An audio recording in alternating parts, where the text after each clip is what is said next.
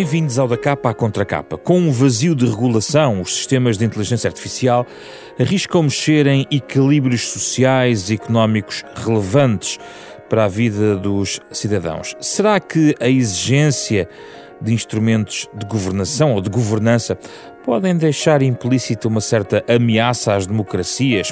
Na verdade, os algoritmos têm demasiado poder na nossa vida, mandam demasiado em nós. E os portugueses estarão conscientes destes desafios? Algumas questões da conversa desta semana. Os nossos convidados, Paulo Nuno Vicente, autor do novo ensaio Os Algoritmos e Nós, ele é professor de Média Digitais na Faculdade de Ciências Sociais Humanas da Universidade Nova de Lisboa. Para, também para esta conversa, Ana Paiva, professora de Engenharia Informática do Instituto Superior Técnico, coordenadora do Grupo de Investigação em Inteligência Artificial e agentes autónomos do INESC. Uma conversa nos próximos 30 minutos.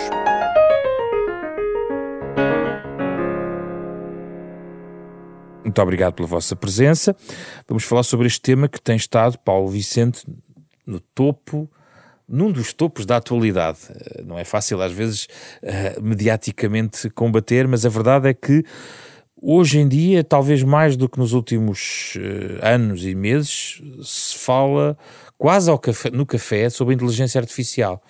E isso é porque, de facto, nos demos conta de chegarmos a um ponto em que a inteligência artificial e os algoritmos dominam efetivamente a vida de um português comum. É por causa disso que nós estamos a falar mais. Bom, eh, eu diria que há vários fenómenos cumulativos nos últimos 15, 20 anos Uh, e diria que nesses 15, 20 anos, as diversas modalidades, digamos, de metodologias e aplicações de inteligência artificial foram progressivamente saindo dos laboratórios e dos centros de investigação, uh, das universidades, uh, e começando a habitar a nossa, a nossa vida social.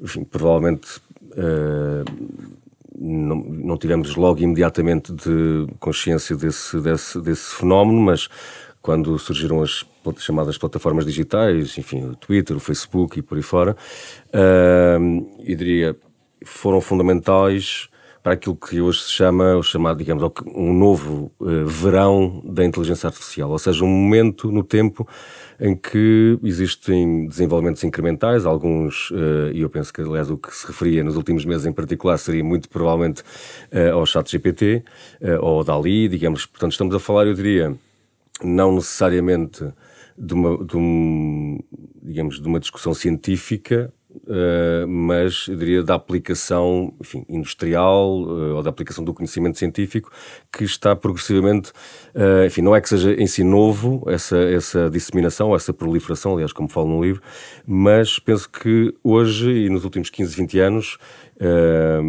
está a entrar no dia a dia com os sistemas de recomendação de áudio, de vídeo e noutras áreas, que são nessas que efetivamente me centro no livro, uh, no domínio de áreas da vida cívica, como a educação, como a justiça, como o mundo laboral, uh, como a contratação e o despedimento de empresa, nas empresas, uh, e portanto há alguns fenómenos que, de alguma forma, eu diria que transformam uh, a percepção que os próprios média teriam, eventualmente. Aliás, esta é uma área que é interessante, aliás, uh, também abordar essa questão, que é como é que os próprios média uh, e como é que, aliás, a cultura popular, não é? Sim. digamos, da literatura ao cinema, enfim, desde o 2001 Odisseia no Espaço aos filmes mais recentes, retrata e constrói um imaginário sobre a inteligência artificial. Talvez, talvez tenha passado também, Paulo, não sei se concorda, com o facto de uh, o domínio de uma máquina como um determinado tipo de telefone, o smartphone,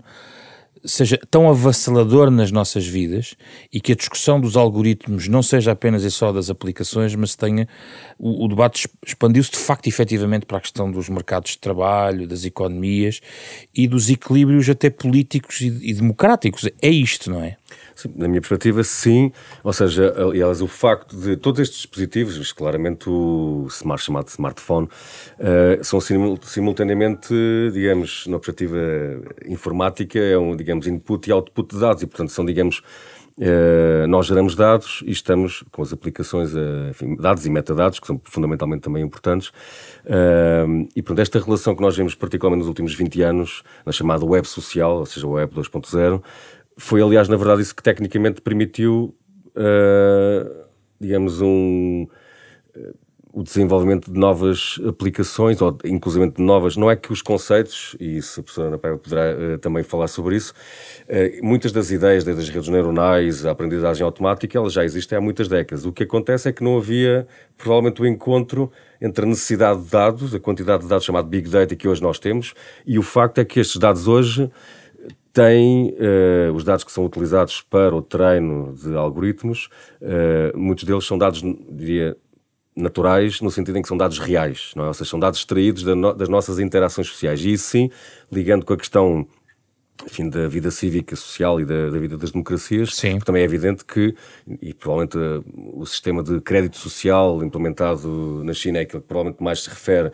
e que está associado a um, a um domínio autocrático, mas, e portanto, eventualmente no imaginário uma certa distopia associada à inteligência artificial, no, no, no ensaio, de alguma forma preocupei-me mais com a prática em regimes democráticos, porque a minha perspectiva é que estes sistemas Uh, e não me refiro agora, digamos, às plataformas de redes sociais, mas estou a falar de, da adoção de sistemas de, por exemplo, como foi no Reino Unido, digamos, a, a, substituição de exames nacionais em 2020 por um sistema preditivo do que teriam sido as classificações, ou a, a utilização uh, para a atribuição de, de, direitos de guarda de criança, ou seja, há uma série de áreas, uh, diria, digamos, da administração pública, digamos assim, ou da, da, administração da vida social, que recorrem já a estes, a, a esses temas. E em si...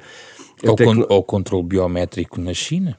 Exato, ou seja, e portanto, aliás a questão dos dados biométricos é, é uma de, das áreas que eu diria, enfim, a curto, curto prazo, médio prazo, está contemplada na atual redação do chamado AI Act, que ainda Já este ano. Vamos. Já lá vamos, há muita coisa para discutir. Na Paiva, bem-vindo ao programa.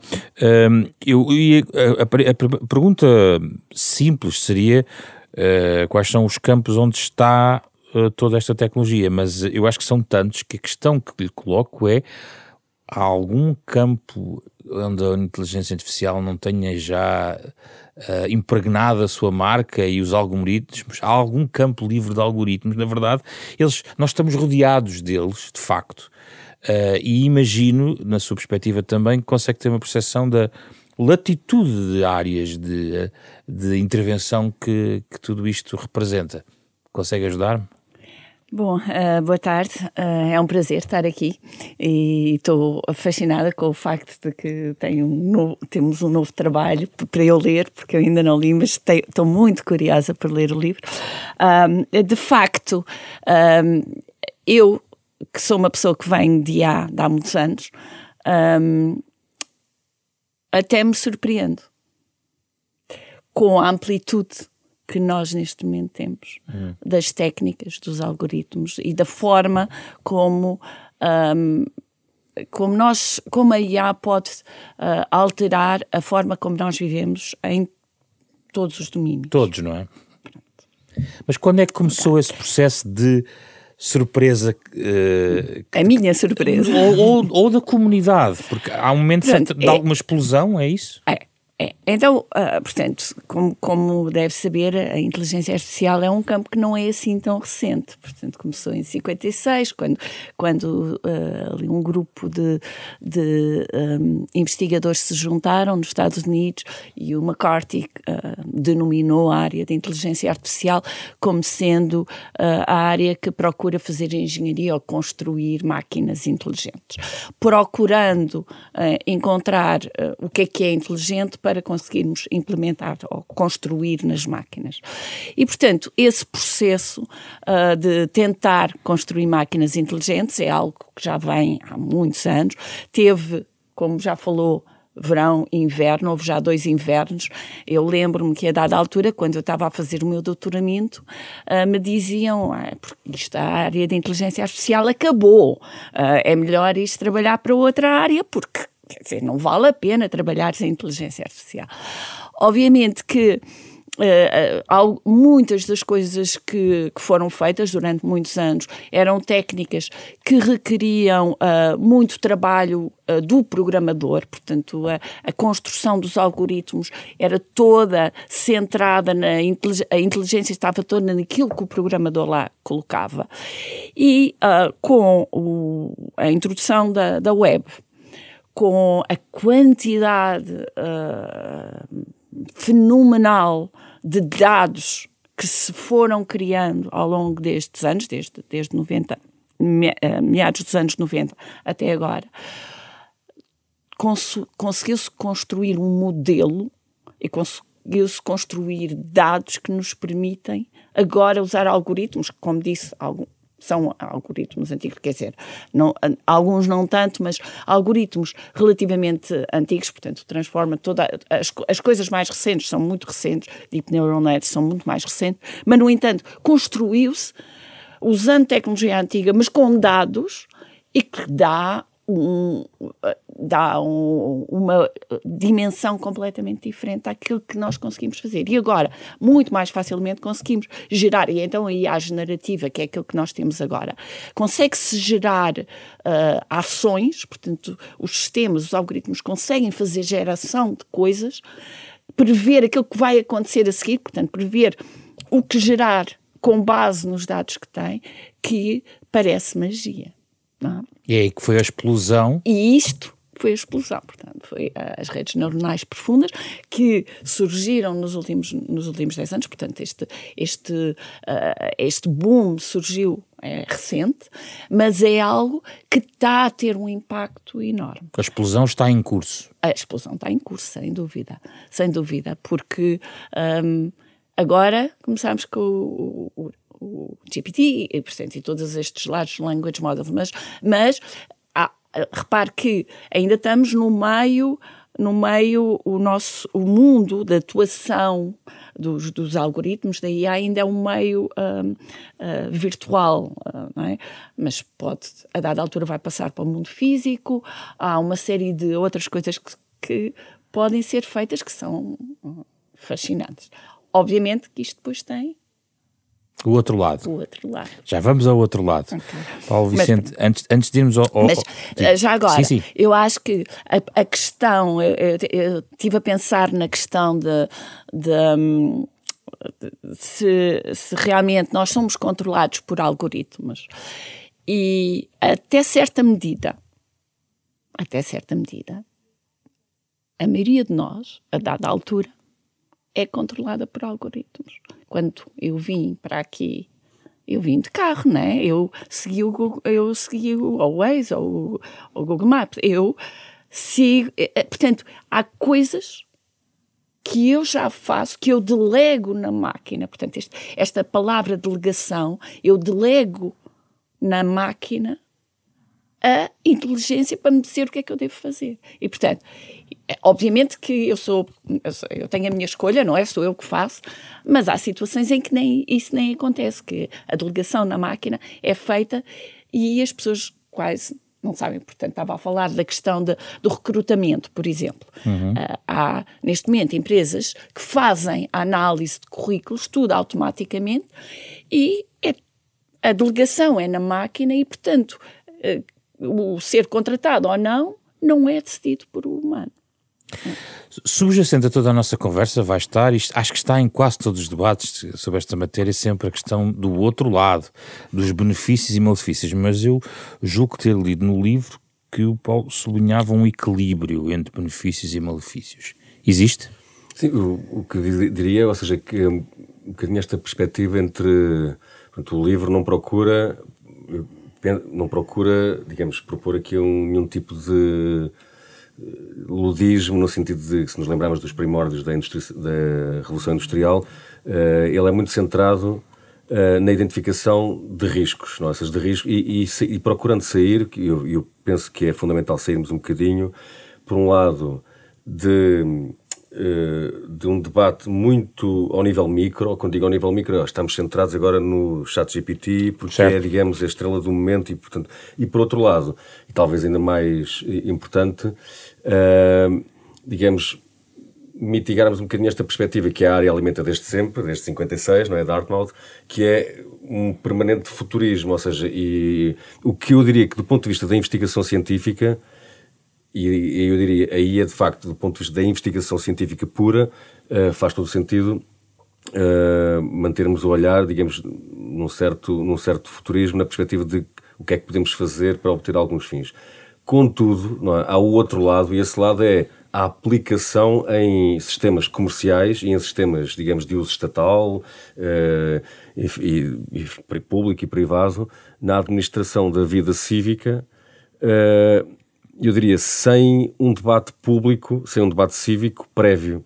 E muitas das vezes, eu até diria que, em alguns casos, nem ele próprio feito pelas próprias entidades que implementam. Ou seja, estamos a falar nomeadamente dos governos ou das, das agências federais, das, de, questão de, por exemplo, para dar aqui algum exemplo, existe hoje prática, enfim, nos Estados Unidos seguramente, eh, mas também na Alemanha, para trazer aqui algo mais próximo, já há práticas de policiamento preditivo, ou seja, a utilização de sistemas de inteligência artificial para prever, eh, e por isto até nos leva a, alguma vez mais a alguma ficção científica, de alguns filmes que poderíamos aqui referir, mas há de facto já a adoção de sistemas de uh, policiamento preditivo que estimam onde é que determinadas ocorrências poderão existir.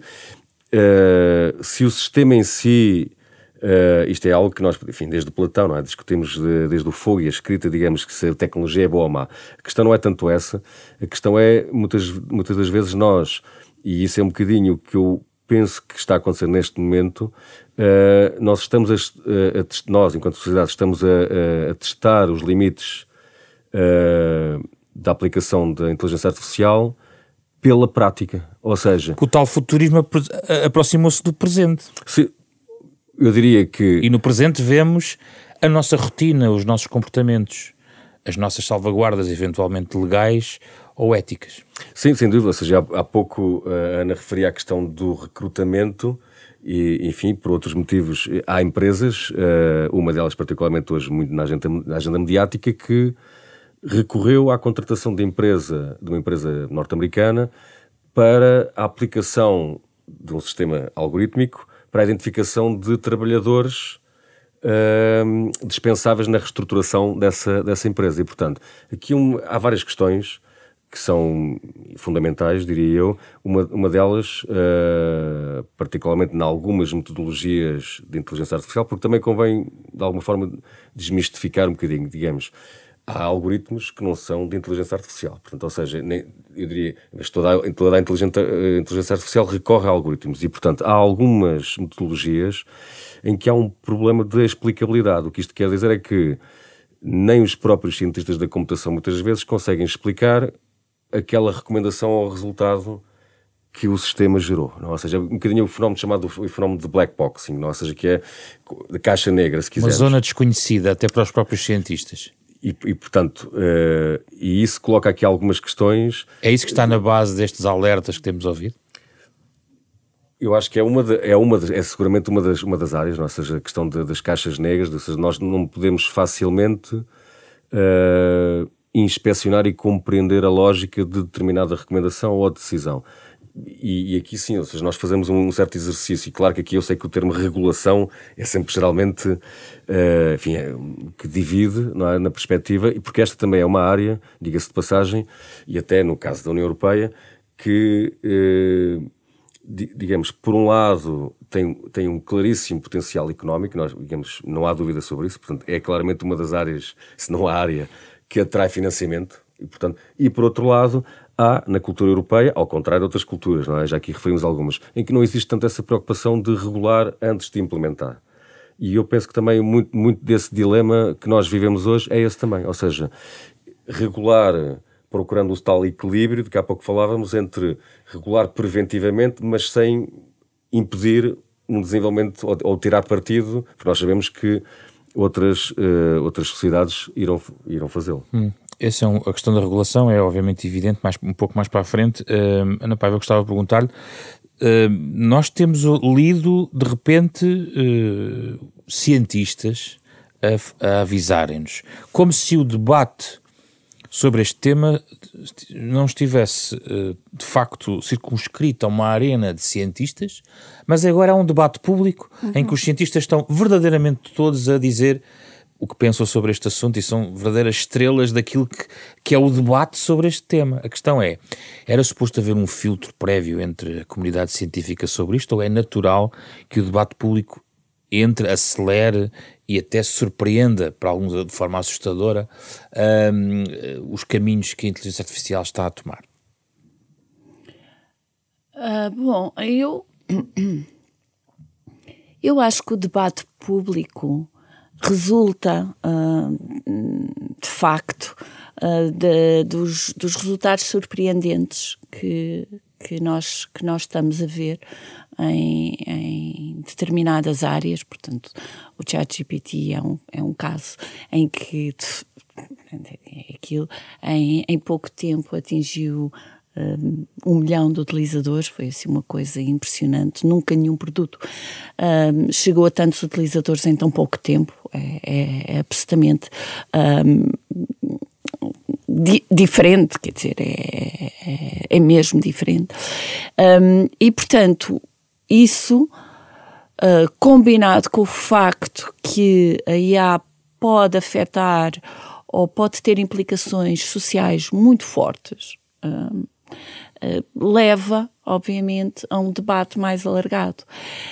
Um, e nós, cientistas, uh, também sentimos que se, não, se nós não entrarmos no debate, o debate tem que ficar uh, fica mais na aplicação e não tanto naquilo que na essência é a tecnologia que nós estamos a produzir.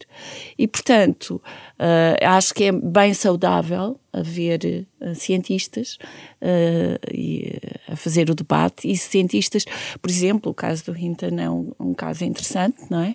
Que sai da empresa para conseguir entrar no debate, não é? E, portanto, há, da Google, é? portanto, eu acho que, que o debate é importante porque pode haver alterações na nossa sociedade. Uh, eu não diria que é a extinção, uh, aquelas, aquelas. Como é que a Ana Paiva se posiciona em relação eu a esse sou, cenário? Eu sou otimista. Sim. Eu sou otimista, mas acho que de facto uh, nós temos que fazer as coisas devagar e temos que salvaguardar, em particular, as nossas sociedades. A regulação Uh, é importante e, portanto, uh, aqui já, já, já falámos nisso, a regulação é de facto importante. Uh, é, é, importante não deixar que as, as ações que possam prejudicar a sociedade sejam delegadas nas máquinas sem salvaguarda e, e portanto, há aqui um papel muito importante da regulação um, Mas é otimista porque acredita que a regulação poderá fazer acredito, essa diferença? Eu acredito que, por um lado, que uh, vai haver uh, resultados muito positivos para para os humanos, no, no área, na, nas áreas médicas, uh, nas próprias, uh, na, por exemplo, na agricultura. Eu agora uh, estou envolvida com uns trabalhos interessantes de robôs para a agricultura e de IA para a agricultura. Portanto, há um conjunto de áreas que, de facto, vão ter um impacto muito positivo no mundo e para os humanos. Na, na educação, é impressionante aquilo que se pode obter com Pode dar-nos alguns exemplos? Acho que o ouvinte gostaria de saber, porque o, o debate é muito dominado pelo chat ChatGPT e se calhar esses exemplos não, não estão. Mas, uh, uh, por exemplo, o próprio ChatGPT, do ponto de vista de educação, é impressionante.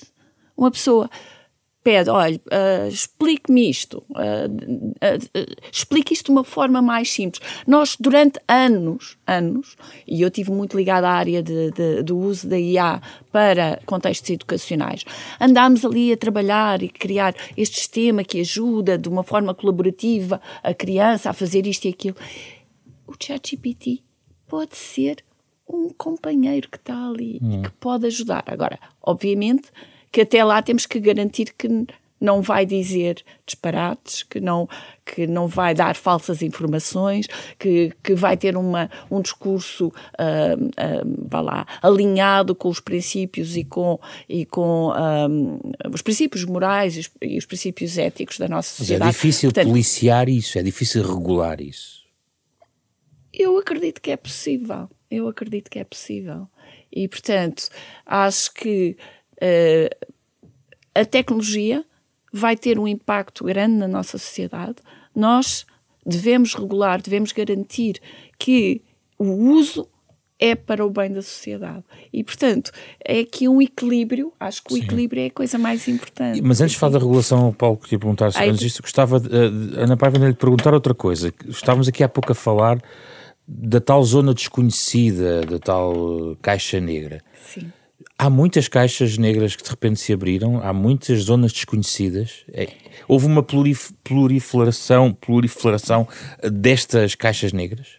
Pronto, então é assim, a, a, a, ideia da caixa negra é uma ideia interessante, porque na realidade o que acontece é assim, imaginemos, nós temos muitos dados, pegamos naqueles dados todos e mastigamos os dados, queremos, usamos os dados, usamos uma rede neuronal e construímos um sistema que nos permite fazer alguma coisa. O que é que acontece? Acontece que quando esse sistema faz alguma coisa, o sistema tem tantos parâmetros, é tão complicado que nós não sabemos qual foi o parâmetro que hum. disparou aquela decisão. O que é que acontece? Não sabemos, portanto, aquilo fica um bocadinho como uma caixa negra, porque não sabemos a razão clara, não, não conseguimos ver o fio de causalidade que vai desde ah, foi isto que fez com que isto acontecesse. Então o cientista, perante isso, o que faz? E então, o cientista, perante isso, o que é que faz? Neste momento há muita gente e muitos investigadores, e nós, e nós no INESC-ID, e no, no técnico e no IT, estamos a olhar para, uh, para aspectos de causalidade, dizer assim, como é que isto aconteceu e como é que nós vamos dar aos humanos uma explicação tendo em conta os dados que temos e os algoritmos que temos. E há mecanismos de aquilo que nós chamamos explainable AI, que na realidade transformam ou pegam no processo de decisão e dizem assim: agora vou dar uma explicação a este processo de decisão para que a pessoa perceba mais ou menos o que é que aconteceu. Portanto, nós próprios, sabendo que isso está a acontecer, uhum. estamos a construir mais algoritmos por cima para gerar essas explicações e ajudar a pessoa, o humano, quando introduzimos o humano neste processo, a perceber o que é que aconteceu. Muito bem. O Paulo utiliza esta expressão de proliferação algorítmica, no fundo é uma, uma movimentação social e cultural muito grande, transformação um, do, dos algoritmos a usarem, como no próprio escreve, os papéis que são tradicionalmente reservados a outros atores sociais. Antes de ir à regulação, para perceber a, a, a dimensão da, a, da questão, quando alguém fala em ameaça às democracias, o Paulo considera que isso é um, uma ameaça real ou um tremendismo, um catastrofismo relacionado com, com, com este debate? É exagerado? Bom, uh eu penso que há duas maneiras de, de olharmos para o debate. Se entendermos, digamos, que a chamada algocracia vai substituir a, a, democracia de um dia para o outro, não me parece nada razoável. Parece, uma vez mais, um exercício futurismo, de futurismo distópico. Contudo, um bocadinho a tese que eu apresento no, no ensaio é de que, na verdade, eh, nós ao ir indo substituindo, eu vou dar aqui alguns exemplos, é? já aqui falámos, por exemplo, da, da substituição, digamos, da avaliação pelos professores, no caso do Reino Unido, uh, por sistemas preditivos. Já aqui falámos também do, do policiamento preditivo, em que é curioso os estudos que existem, de interação, digamos, pessoa-máquina, eh, que, por exemplo, que os agentes policiais, no caso da Alemanha, digamos, que gerava alguma ambiguidade digamos, no cumprimento do dever, ou seja, e até sobre a própria responsabilidade ética, ou seja, que é, eh, digamos, eu observo a recomendação do algoritmo e desloco-me àquela área, ou digo aquilo que, enquanto a minha experiência policial humana me diz. Há outras áreas, há na área da saúde, seguramente, não é? Portanto, aqui um bocadinho a, a o, o meu ponto é, não, digamos, também tento procurar ser otimista nesta, nesta perspectiva, ainda, embora provavelmente cauteloso no sentido em que muitas vezes esquecemos que quer a tecnologia, quer as metodologias, quer a sua adoção, são um processo humano. Portanto, há muitas das vezes paira um bocadinho acima do discurso, digamos, como se fosse uma invasão da inteligência artificial, digamos, sobre a sociedade. E, na verdade, todos estes processos, até fazendo aqui um ponto com que há pouco falávamos sobre a regulação, se era possível regular. É isso. Uh, digamos, basta olhar, a meu ver, uh, e talvez não precisemos, precisemos de mais, o modelo, por exemplo, da, digamos, de regulação da indústria farmacêutica. Aqui um bocadinho, passando, obviamente, a metáfora, mas também uh, os deveres de salvaguarda de que, uh, que, são necessários para a aprovação, por exemplo, do novo, do novo fármaco. Há claramente áreas, nomeadamente áreas em que têm que ver com os dados privados, digamos, dados pessoais, biométricos e outros, eh, em que são áreas claramente eh, sensíveis, é? E, portanto... Mas há... entrando na regulação, Sim. por exemplo, utilizamos este, como base este regulamento para a inteligência artificial. Há um conjunto de designações de riscos, Sim. de ações de, de risco, estão definidos. Inclusivamente, eh, isto está, isto está estruturado. basta fazer esse elenco de riscos Uh, ou, por exemplo, será necessário, para acautelar o vosso otimismo, que as, as questões passem por supervisão quase sempre garantida em todos estes processos, porque há, há parte poderá ser impossível supervisionar eh, tudo isto. Sendo o meu conhecimento aqui, Espanha, no quadro, de, no quadro da União Europeia, será provavelmente, ou terá, salvo erro, a primeira agência estatal de, enfim, de regulação ou de, para a inteligência artificial. Uh, eu sei que, uh, nomeadamente do setor privado, isto provavelmente poderá não ser. Uh, enfim, é, é, um bocadinho, eu diria, oscilante, porque poderá, inclusivamente, alguma, algumas, algum, alguma forma de regulação poderá, inclusivamente, impedir novos players de entrar na arena. E, portanto, isto é, é, é de facto complicado a salvaguarda digamos, económica e da atividade económica e, por outro lado, digamos, dos direitos, direitos humanos e direitos cívicos de, de participação. Uma das coisas que, como, como referia, uh, porque é, é, também importante, de alguma forma, fazer esta articulação, digamos, os algoritmos sem dados são fórmulas abstratas, não é? Da mesma forma como um conjunto de dados, sem ser sujeito ao processamento algorítmico, digamos, é um conjunto de... Por isso é que o Paulo, no seu livro, sublinha a importância da dependência dos dados Sim, e das infraestruturas. Sim, Enfim, sendo que a questão das infraestruturas é outra, eu penso que é particularmente pouco falada, uh, eu diria de duas perspectivas. Uma, claramente, a questão, uh, digamos, da soberania até dos Estados Nacionais, ou seja, porque nós sabemos, e, e que a Ana já, já, já o referiu, muitas já aqui falamos da Google, da OpenAI, por aí fora, estamos a falar de empresas privadas, portanto, e, e a capacidade, aliás, até, até de uma forma mais complexa do que esta, uh, o grande a grande capacidade de contratação está nas empresas privadas que recrutam muitas das vezes departamentos inteiros de, de, universidades americanas e não só para recrutar talento. E, portanto, o que isto que eu quero dizer com isto é, há uma, se nós olharmos, enfim, por exemplo, português, mas não só, uh, a, capacidade de gerir e de ter estas propriedade, estas infraestruturas, não está na mão dos Estados. E isso eu penso que é um debate que é importante de ter. Ou seja, porque. Devem os Estados ter infraestruturas essa, públicas? Essa, essa, essa, é uma boa discussão. É uma excelente discussão. E Ana, tem a opinião sobre isso? Um, pois, é, eu, eu concordo que isto é um problema. É um problema e, de facto, neste momento já há um, na Europa em particular, um, Estados a pensar exatamente em, em, em trabalhar no, no, em, em, modelos, construir os seus próprios modelos que estão nas, nas mãos do, dos países exatamente por esta razão. É? Portanto, há aqui um, um, problema grave. Mas voltando à questão da, da legislação, eu acho que a legislação que, que está feita assenta, assenta nestes princípios dos, de distinguir o risco e de colocar o ónus do lado de quem uh, cria o produto, não é? Não, portanto, é quem, uh, quem faz o produto é que tem o ônus, mas tem um conjunto de coisas que eu acho que é extremamente importante, em particular uh, também para, para, para, esta, para abordar este problema da democracia, que é regula ou exige graus de transparência, que é, por exemplo, um, quando eu tenho um, um algoritmo o algoritmo não se pode fazer passar por uma pessoa, não é? Portanto, só em casos uh, uh, excepcionais. Portanto, há ali uh, o requisito de tem que haver transparência. Isto é um algoritmo. Eu sei que estou a ser avaliada por um sistema automático e não por uma pessoa. Uhum. E eu acho que isso é muito importante. Em particular, é esta legislação talvez seja o primeiro passo, mas é algo que tem que ser feito, um, tem que ser feito e é muito bom que a Europa esteja na vanguarda de, de, disto.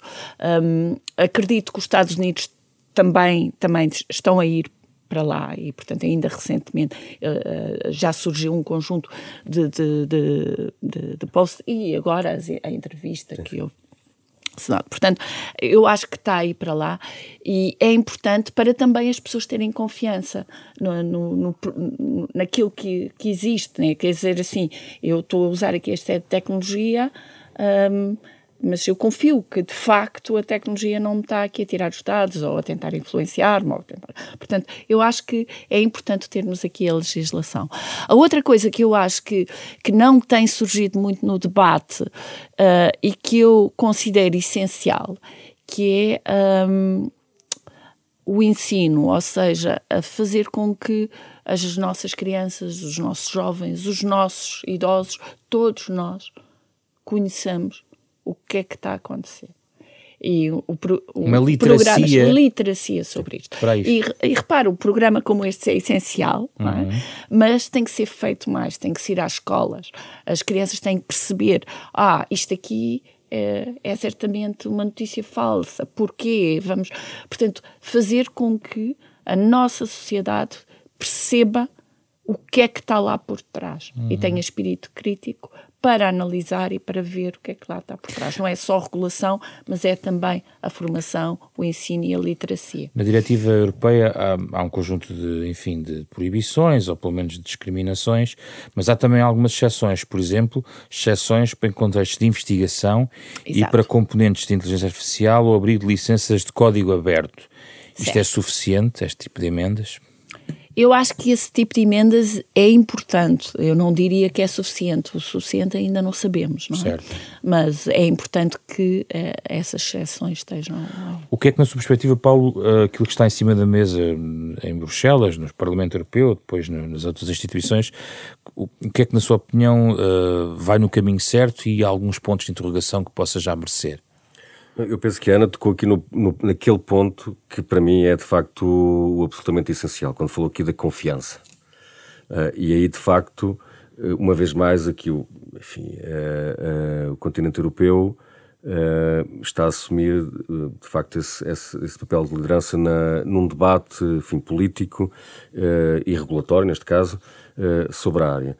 Eu diria que há, há alguns. alguns isto porque, enfim, muitas das vezes é importante também destacar que aquilo que for aqui decidido terá impactos mais alargados, ou seja, não apenas nos Estados-membros, é? mas de alguma forma eh, em tudo aquilo que seja tecnologia a importar. Aliás, essa é provavelmente uma das boas razões também para, digamos, numa lógica eventualmente protecionista, uh, digamos, de garantir que os sistemas que são comercializados no espaço europeu obedecem a determinados princípios. Não, não, não perca o seu raciocínio, mas eu pergunto-lhe é, se caminhamos para termos uma pista única partilhada por América, pelos Estados Unidos e pela Europa, ou corremos o risco de correrem em pistas paralelas, duas regulações diferentes, harmonizadas, para onde é que caminhamos? deste ponto de vista? Isso é uma. O que diria é que, digamos, a situação atual uh, é de alguma forma de haver diferentes velocidades, ou até, eu diria, diferentes propósitos na regulação. A China também tem regulação. A questão é que provavelmente os propósitos que presidem essa regulação não são exatamente os mesmos, provavelmente, aqueles que, que, que no quadro europeu uh, enfim, são, são o objetivo. É que isto já aconteceu noutras áreas uh, em que a Europa uh, quis ser ponta de lança dos processos e depois, na realidade, o resto do mundo uh, até contrariou, em alguns aspectos, aquilo que era a ideia, até eventualmente altruísta e é- europeia. É, é, um dos riscos e é muitas das vezes, no discurso enfim, dos médias, uma das críticas que nós ouvimos vindas da outra parte sobre esta regulação europeia. Hum. No sentido de, e muitas vezes também vindas da própria, do próprio continente europeu, ou seja, no sentido de estamos a regular e isso pode impedir a nossa capacidade competitiva à escala global, porque sabemos que há outros atores globais que não terão uh, essas preocupações. Uh... Sobre os méritos e deméritos de, ou fragilidades da proposta em cima da mesa, é isso que eu gostava de ouvir. Sim, Bom, eu diria que há a questão que já foi que Ana referiu sobre a transparência, há a questão também que me parece evidente, ou seja, daí que eu referi a questão da confiança pública, uh, porque de facto nós não podemos, uh, o cidadão comum, não é, que nos ouve, uh, digamos, não é expectável que, que, que, cada um de nós se converta de um dia para o outro em cientista da computação. E, portanto, isso significa que, à semelhança de outras áreas, é? desde a energia nuclear, eh, a edição genética, por aí fora, nós temos que ter, eu já aqui referi a questão da, digamos, da indústria farmacêutica, tem que, de facto, existir princípios de uh, a chamada accountability, ou seja, a prestação de contas. Uhum. E eu penso que este é um primeiro passo muito positivo, a questão da transparência, a questão de sabermos que existem, de facto, existe a formalização de princípios, como a própria tipologia, que, enfim, que é pronto, aquela que é mais falada, a própria tipologia de risco associado, no sentido também de haver que haverá seguramente, na, na atual redação, determinadas de determinadas aplicações de inteligência artificial que serão proibidas em, no contexto europeu, outras que são de risco elevado, outras que são de risco moderado e outras que não. não e uma vez mais, isto tem que ver, eu diria, com dois fatores: os dados é? e as áreas específicas de aplicação. Ou seja, penso que todos nós facilmente entendemos que, embora haja aqui algumas zonas cinzentas, mas para simplificar, é muito diferente um sistema de recomendação de diagnóstico de uma doença, eu acho que coloca aqui a questão da ética médica, portanto, um bocadinho diagnóstico, por exemplo, de cancro, isto é onde é uma das áreas que que é aplicada, é muito diferente se nós quisermos fazer a chamada transformação de uma organização e colocarmos um sistema de biométrico, enfim, dentro das instalações. E, portanto, há aqui questões que são menos teóricas são de facto o contexto de aplicação onde ela ocorrerá. E também por isso eu penso que nós, enfim, sendo um passo de regulação fundamental, nós não o podemos ver, creio eu, como, como uma cristalização no tempo. Ou seja, porque senão corremos a evolutiva, a necessidade uh, de, de, rever sempre. De rever e de atualização, porque esta área, como já se percebeu, esta como outras seguramente, não é? Uh, estará sempre à frente da própria regulação. Portanto, isto significa que uh, querer regular de uma forma, e eu sou naturalmente a favor da regulação uh, justa e, sobretudo, fruto de uma discussão democrática, não é? Uh, mas penso que não, não, nós não estamos claramente numa área em que vá ser possível ou expectável regular Tudo. um texto e cristalizar esse texto por 10 anos. Não me parece que isso seja possível. E mas falta democracia no processo de regulação, na sua opinião? Não. Não, eu não diria. Eu diria democracia, eu acho que falta ainda participação cívica, no sentido de. No sentido em que, ou seja, em que as pessoas, ou o cidadão, eu diria, esse, esse imaginário sociológico que é o cidadão comum, Sim.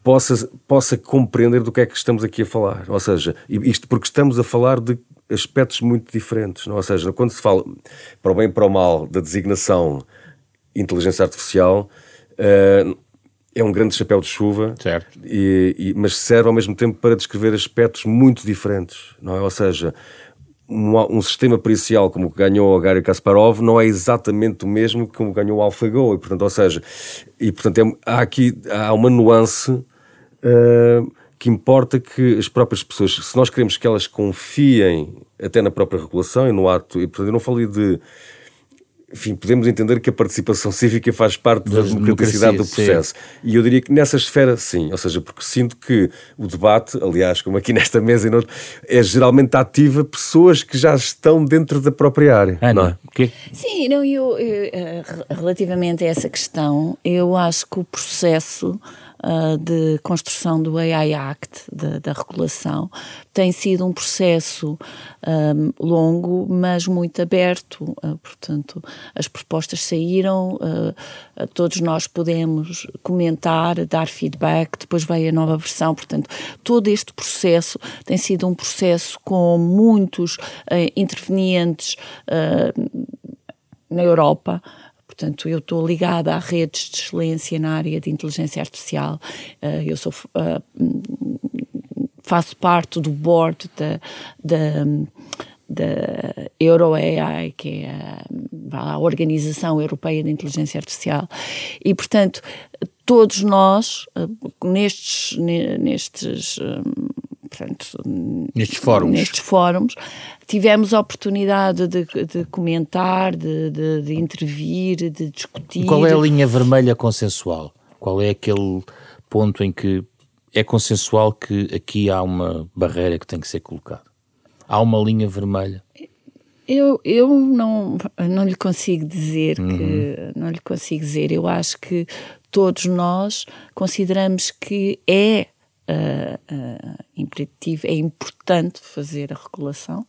Uh, as primeiras versões tinham definições de inteligência artificial que não estavam bem, depois foi tudo alterado, entretanto agora com a nova, com a nova versão em que já entram os Large Language Models, portanto esta nova versão já tem uh, a inclusão de, dos Large Language Models, que, que, que tinha que ser feito, não é?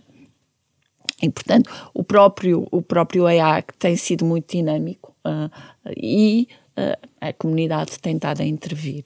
Portanto, não é só os académicos, os cientistas, mas é também as empresas e. Portanto... E em todos esses agentes há a percepção do, do, do, posicionamento da Europa que está colocado. Eh, eu coloco a mesma questão das duas pistas ou não face, por exemplo, aos Estados Unidos. Como é que quem está no processo pensa esta, esta questão? Uh, é interessante porque os cientistas que eu conheço americanos uh, olham para o AI Act como algo positivo que eles, do lado deles, puxam também. e, portanto, há uma série de organismos nos Estados Unidos que também estão a puxar pela regulação tal e qual como na Europa, e, portanto, pode haver dois, dois caminhos, mas eu acredito que eventualmente vai haver ali pontos de, de união. Uh. Portanto, para si aquela questão da democracia é demasiado uma ideia de ameaça. Não, não, aí eu tenho que, tenho que de facto um, dizer que há ameaças à democracia, sem dúvida, porque um, mesmo com o AI Act. Um, pode surgir informação falsa constantemente, manipulação. Não, quer dizer, neste já momento existe. já temos, não é? Certo. E, portanto, toda a manipulação que é feita, isto pode ter um papel extremamente negativo nas sociedades democráticas.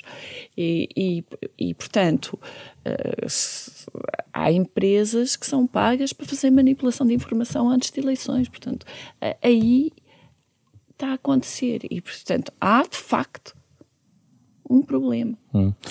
Estamos mesmo a fechar. Eu só queria perguntar: uh, para defender os próprios cidadãos, muitas vezes há uh, decisões que são tomadas até à margem daquilo que é a lei. Para isso estão lá e estão reguladas as, as questões de segurança, as questões de, de combate ao terrorismo que muitas vezes utilizam instrumentos que provavelmente uh, escapam a algumas destas regulações. Isso está contemplado na reflexão uh, do mundo da inteligência artificial? Enfim, do, eu, do, quer dizer, do ponto de vista de. Não sei se a pergunta é exatamente, digamos, de.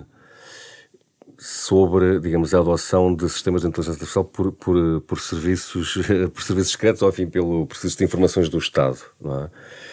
Aí, digamos, não é tanto a minha área Eu acho que o AI Act, isto, uh, não tenho a certeza daquilo que eu vou dizer, mas uh, pelo aquilo que, que eu li, um, uh, portanto, pode, há, há exceções e, e, algumas das exceções têm a ver exatamente com, com, com, com policiamento, com terrorismo e com... E, portanto, Nomeadamente a, a identificação exatamente, biométrica. Exatamente, é? a identificação biométrica, uh, no caso de, de, de, de pronto, de polícia, mas não, não, está, não está abrangida assim como toda a parte militar também está Supostamente fora. isso é também para defender os cidadãos. Pois, hum, quer dizer, pois... Hum, é um aí, mas nós, isso também nos faz interrogar, é um bocadinho uma transposição do que já existe hoje, não é? De, de alguma forma, não é? Ou seja, de, e, eu acho que um aspecto diferente tem a ver, uh, ou mais particular, tem a ver com, uh, digamos, a legitimidade Uh, eu, eu, penso que se encaminha um bocadinho para aí a discussão, da, digamos, da noção de vigilância, não? É? ou seja, da vigilância legitimada sobre, sobre o cidadão. E aí, eventualmente, uh, embora também haja questões militares, não é? porque nós sabemos aí que, que, que, a tecnologia militar está muito mais desenvolvida do que aquilo que nós temos acesso enquanto tecnologia, digamos...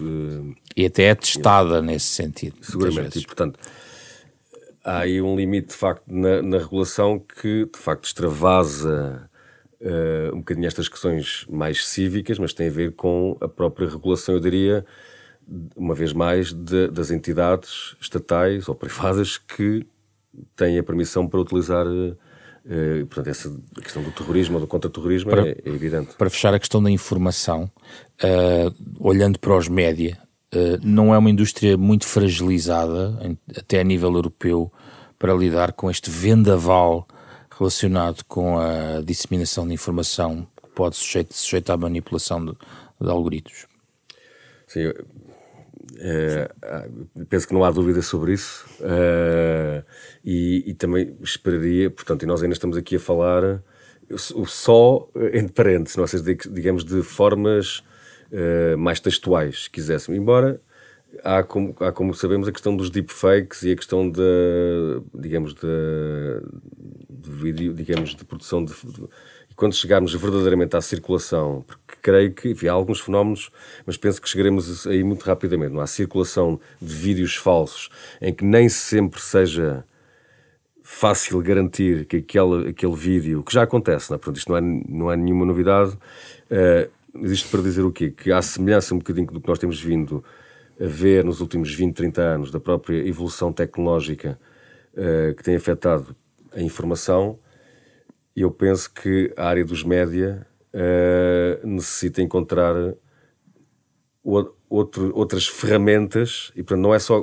Porque geralmente a discussão entra eh, muito e bem pela questão deontológica, de ética, de verificação. O problema é que já estamos noutra sistemas, fase. a verificação já não dispensa a materialidade, ou seja, uma, ferramentas concebidas para verificar. Ana Paiva, como é que os cientistas nos vão ajudar a nós, média, neste, nesta arena? Mas eu acho que. Um os mídias, uh, de facto, um, têm aqui um problema, mas também têm uma oportunidade.